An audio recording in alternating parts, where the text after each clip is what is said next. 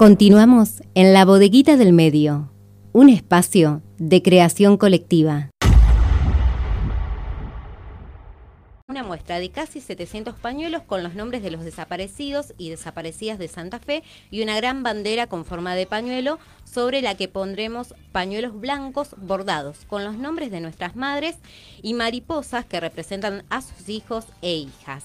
Al finalizar leeremos un texto alusivo a la fecha y un homenaje a Juan Evaso.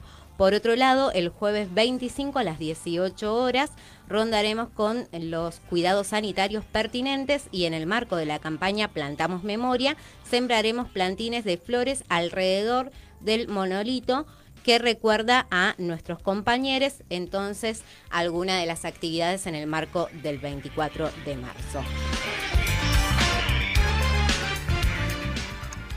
Y pasamos ahora sí a nuestro micro de seguridad para todos que tenemos una vez al mes. Ya estamos en comunicación telefónica con Lucía Morales. Ella es abogada, especialista en políticas públicas de seguridad.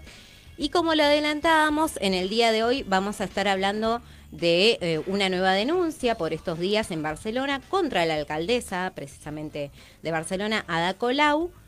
Y eh, esto trae precisamente el uso partidista y de intereses económicos del Poder Judicial a nuestra agenda, a nuestro tema del día de hoy. Es por ello que estamos en comunicación con Lucía. Muy buenas tardes, ¿cómo estás Lucía? Hola, muy buenas tardes Noelia, muy bien, gracias. Muchas gracias a vos. Contanos eh, en qué se basa esta denuncia contra la alcaldesa.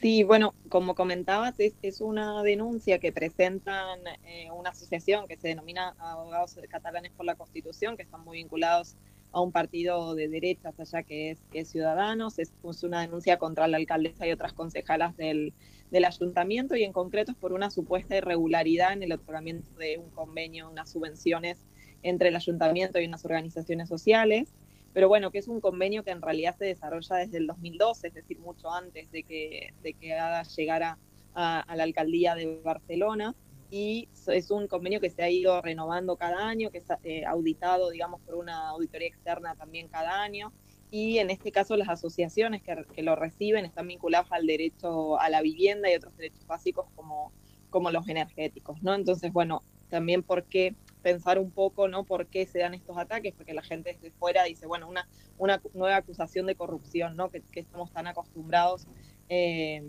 a esta idea de que, de que muchas veces los políticos están vinculados a situaciones de corrupción. Y, y, en este caso es porque, bueno, el Ayuntamiento de Barcelona viene dando una batalla política por estos derechos hace, hace tiempo, desde la crisis del, del 2008, que quizás por ahí no es tan conocida la, aquí, pero miles de familias se quedaron sin, sin vivienda, sin casas por las condiciones abusivas, digamos, del, del mercado. Allá, si tenés una, una hipoteca y, por ejemplo, te rematan la casa, no es que con eso saldas la hipoteca, sino que te queda la diferencia de deuda entre ese monto, digamos, y, el, y lo que había sacado la hipoteca. Entonces la gente se ve en la calle, sin casa, con una deuda gigante. Son miles y miles de familias afectadas. Ya hay ahora sentencias que empiezan a decir de toda la irregularidad que hicieron los bancos para estafar a miles de familias, pero la realidad es que les arruinaron la vida y, hubo gente que incluso llegó a suicidarse y que, y que generó una crisis social brutal. ¿no? Entonces, a partir de ahí surgieron movimientos sociales muy fuertes en defensa de, de esta situación. Ahora también se da una situación de alquileres abusivos muy fuertes y hay mucha gente que no puede acceder allá a la vivienda por, por estas situaciones y el Ayuntamiento de Barcelona es una de las únicas administraciones de España que ha generado medidas concretas para proteger a, estas familias, así como también en el tema de insumos básicos que también están vinculados en esta denuncia, ¿no? Por ejemplo, familias que no pueden pagar eh, la luz, que no pueden pagar la calefacción, que quizás desde fuera parece que, que, puede ser algo no habitual, pero son miles de familias en Barcelona las que están las que están en esa situación y desde el ayuntamiento se ha obligado a las grandes empresas, ¿no? las grandes comercializadoras de energía, a que respeten los precios sociales, a, que no corten la luz a las familias que están en estas situaciones, por ejemplo, y entonces, bueno,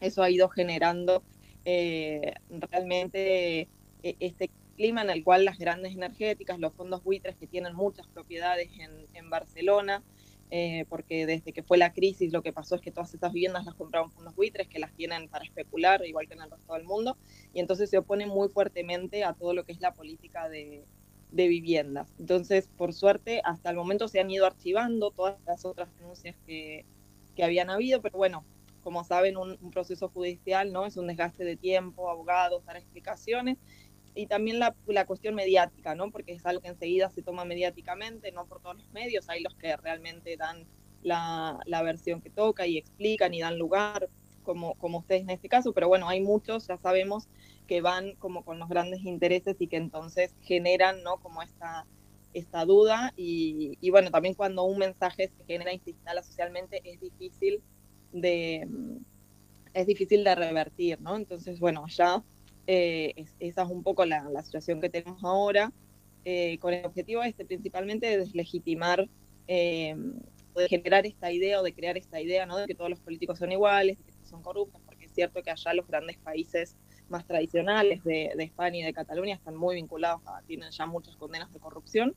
Eh, y entonces en este caso, bueno, usan la, el Poder Judicial como hemos visto en otros lugares, ¿no? También acá en Argentina, en Brasil, en Ecuador, esto del lawfare está como bastante moda lamentablemente y cuando los grandes poderes económicos y fácticos no aceptan, digamos, estas medidas de los gobiernos populares, entonces buscan esta vía eh, judicial que, bueno, en algunos casos avanza más, en otros menos. Nosotros, por suerte, todo lo que son las cosas vinculadas a corrupción no, han avanzado y enseguida se han activado, pero bueno, comienzan a generar como este caldo, ¿no?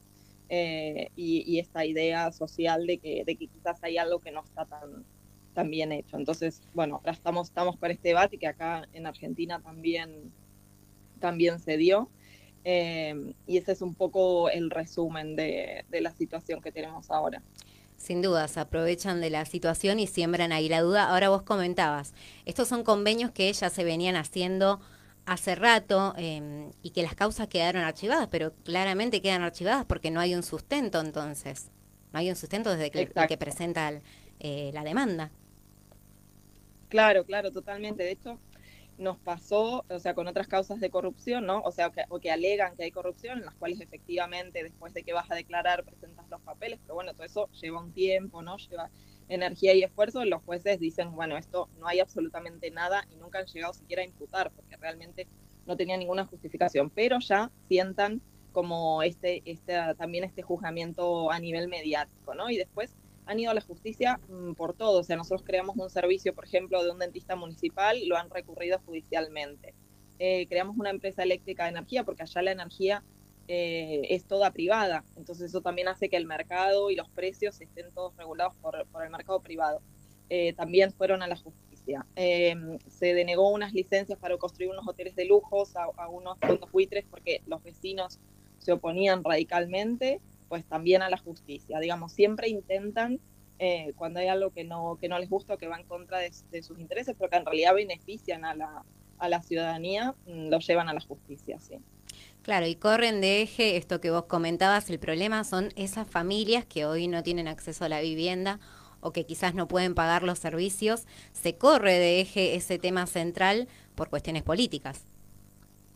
Exacto, Sí, sí, sí. ¿Y cómo queda hoy la situación de esas familias? Bueno, ahora estamos estamos em, esperando estamos esperando esto ha sido digamos ha, entrado en fiscalía y entonces bueno ahora la fiscalía está como recibiendo un poco o a la espera de que de que las diferentes partes tanto las asociaciones como como el ayuntamiento presenten los descargos pertinentes y ahí tendrá que decidir eh, qué hace o, o qué hace digamos con la causa nosotros estamos muy tranquilos de que no no va a avanzar más porque realmente es lo que te digo, o sea, son, son además procesos muy reglados que llevan 10 años ya en, eh, digamos, en funcionamiento y que son auditados incluso externamente por, por organismos de fuera del ministerio y que nunca se ha detectado absolutamente ninguna irregularidad, o sea que esperamos que se active, pero bueno, mientras tanto ellos aprovechan para, para digamos, criticar y para deslegitimar eh, con, estas, con estas argumentaciones.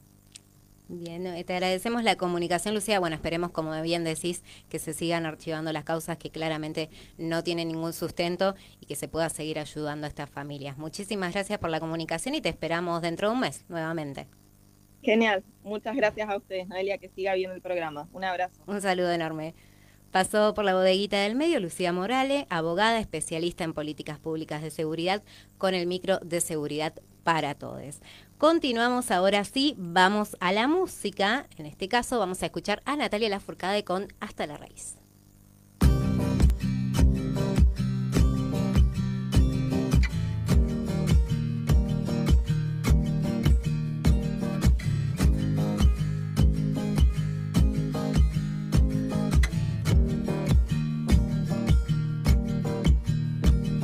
Sigo cruzando ríos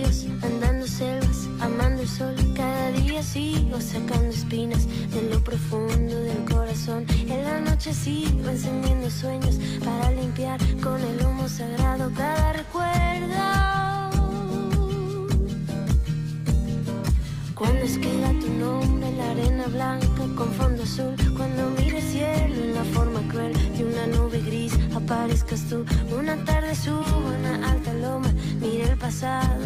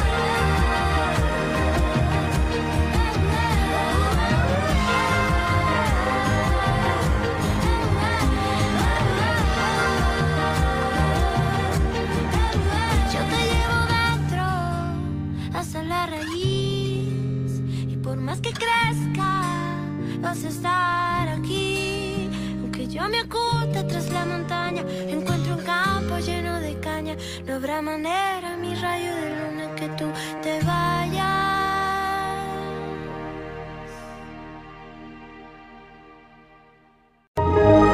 Ahora también estamos en la web www.labodeguitadelmedioonline.com Sábados, de 12 a 15 horas, La Bodeguita del Medio. Un espacio de creación colectiva.